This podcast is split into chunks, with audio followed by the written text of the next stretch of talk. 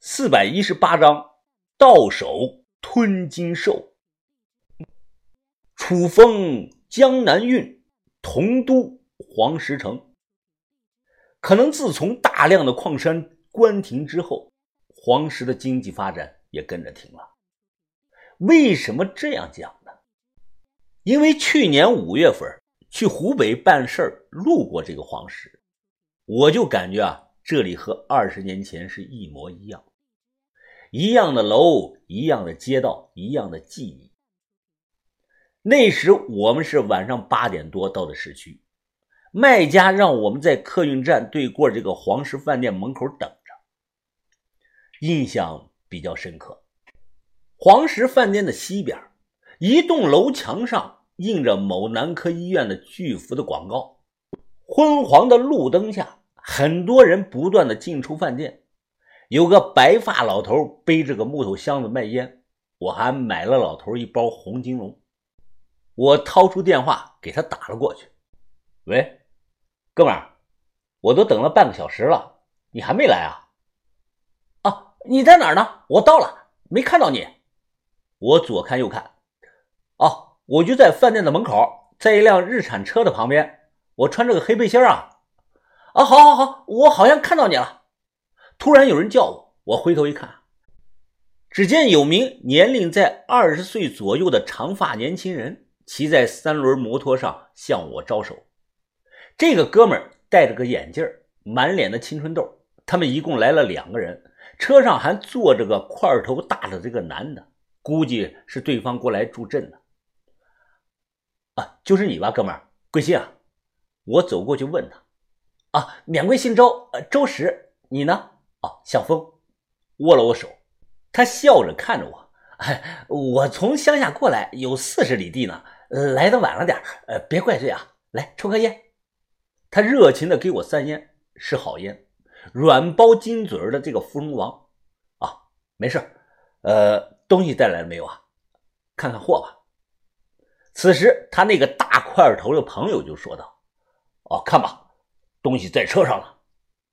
三轮摩托车后头啊盖着个蓝雨布，他左右看了一眼，然后撩开这个雨布的一角让我看。借着路灯的光亮，我逐渐看清了这件东西的全貌。看实物要远比在网上看照片震撼的多。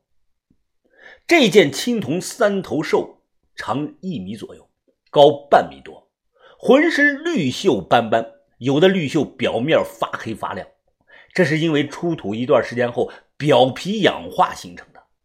兽头六只眼睛统一恶狠狠地盯着前方，舌头上印着密密麻麻的铜钱花纹，尾巴短粗，就像响尾蛇的那个尾巴一样。整体看起来十分的威武。我用手试了试分量，心中惊讶呀！我操，怎么会这么重啊？可能是看出了我的想法。这个哥们儿就说道：“啊，实心铜做的呀，肯定重啊！这个东西一百多斤呢，哎，要不然我也不会用车拉过来。”哦，行吧，那就按照咱们之前谈的价格，这是一万块钱，你点点。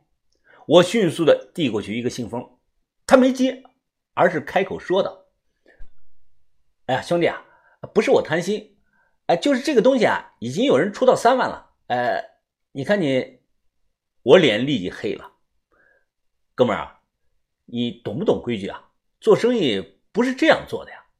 那个大块头挡在我的面前，皱起了眉头。什么规矩啊？我们又没有收你的定金，东西是我们的，卖多少自然是我们说了算。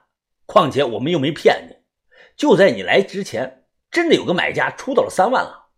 我听后摆了摆手，行了行了，别废话。我跑了几百里过来，这个东西啊，我一定要带走的。你直接说个现在能卖的实价。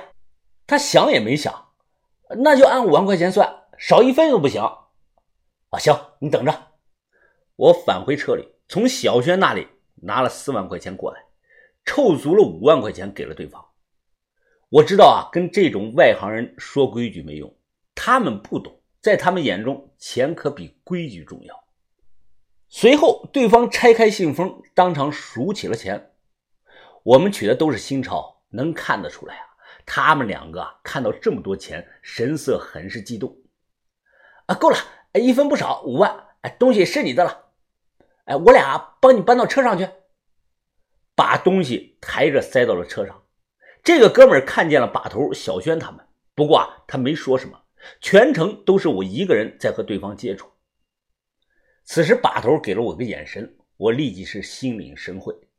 哎，周兄弟啊，呃，还有这位兄弟，咱们吃个饭，我做东，纯粹是交个朋友。一道走进黄石饭店，点菜上酒，吃喝了一会儿，双方就熟悉了。我跟他们打听这个东西的具体来路，兄弟啊。看你是个敞亮人，哎，那我也说实话吧，这个东西啊不是捡的，是……他左右看了看，是当年我跟我爷爷上山啊，亲眼看到他从土里挖出来的。我递了根烟过去，具体在哪里啊？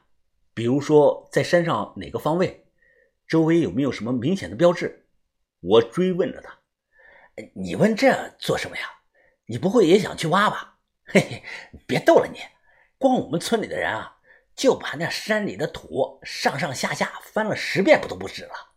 我爷爷说啊，三十年前确实能翻地翻到那个铜钱、铜镜什么的，可那些啊现在都没了。我一直看着他，啊，我当然知道挖不到什么东西了。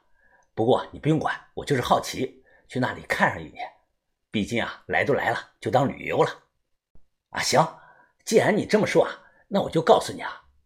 他对我详细的说道，在西塞山东边的半山腰上，有十几亩地的那个茶田，你穿过茶田，向里边走上有一百米左右吧，哎，就能看到一棵老的那个银杏树。从老银杏树那里下去有个四十五度的那个土坡，哎，这个东西啊，就是当年我爷爷在土坡那里挖到的，当时一起挖到的，还有个大铜镜呢。他伸手比划的大小有足球那么大，啊，那这个大铜镜呢？我赶忙问他，早卖了。当时岁数小，不懂事儿。我上小学六年级的时候啊，卖给收古董的了，只卖了二十块钱。哎，这事儿不能说啊，一说我就来气。那个大铜镜要是留到现在，最起码能值两万呢。我心想啊，你说少了。宋镜普遍个头小，那么大的铜镜啊，要么是西汉时期的日月纹规矩镜，要么是唐代早期的海兽葡萄镜。别说两万了，拿到潘家园五十万都有大把的人抢着要。啊，行了，哥们儿，我还有事儿呢，啊，饭吃的也差不多了，就先走了啊。哎，你要是在黄石玩几天是吧？回头有需要帮忙的，随时找我，你有我电话。人走后，我赶紧打电话给把头，让所有人过来，重新点了一桌子的饭菜。把头啊，出土地点打听出来了，咱们今天晚上过去看，还是明晚过去啊？饭店大厅用餐的人很多，把头看了看时间，这都九点多了，还是先找个地方歇歇脚，明天再去也不迟。把头放下筷子。接着小声的又说道：“云峰啊，我刚才仔细的看了吞金兽，霍如根本不懂啊，那东西原装的，没被人动过，肚子里可能藏着东西呀。什么？把头，那东西不是实心青铜的？把头慢慢的站起了身子，等下再吃。”你跟我出来看看。到了外头，把头打开后备箱，他让我用手敲一敲这个吞金兽的肚子。我伸手敲两下，感觉啊，声音很闷。如果是空心的，应该发出的是梆梆声。把头，我听的不像是空心的呀。云峰，我问你。这东西在当年是翻砂造出来的，还是浇铸造出来的？当然是浇铸了。把头，你看这里，这里还残留着当年部分浇铸口没打磨干净啊。把头皱皱眉头。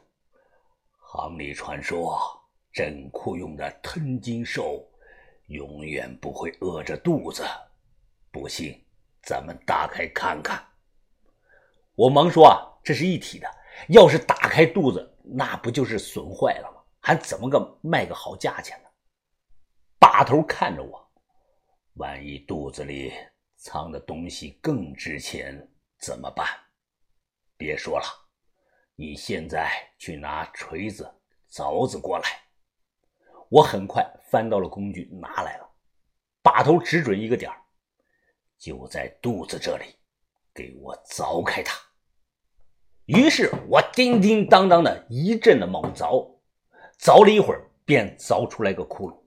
我手指刚伸进这个窟窿眼的时候啊，只听哗啦，大量的古代铜钱就像这个壶口瀑布一样，源源不断的流了下来，极其的壮观。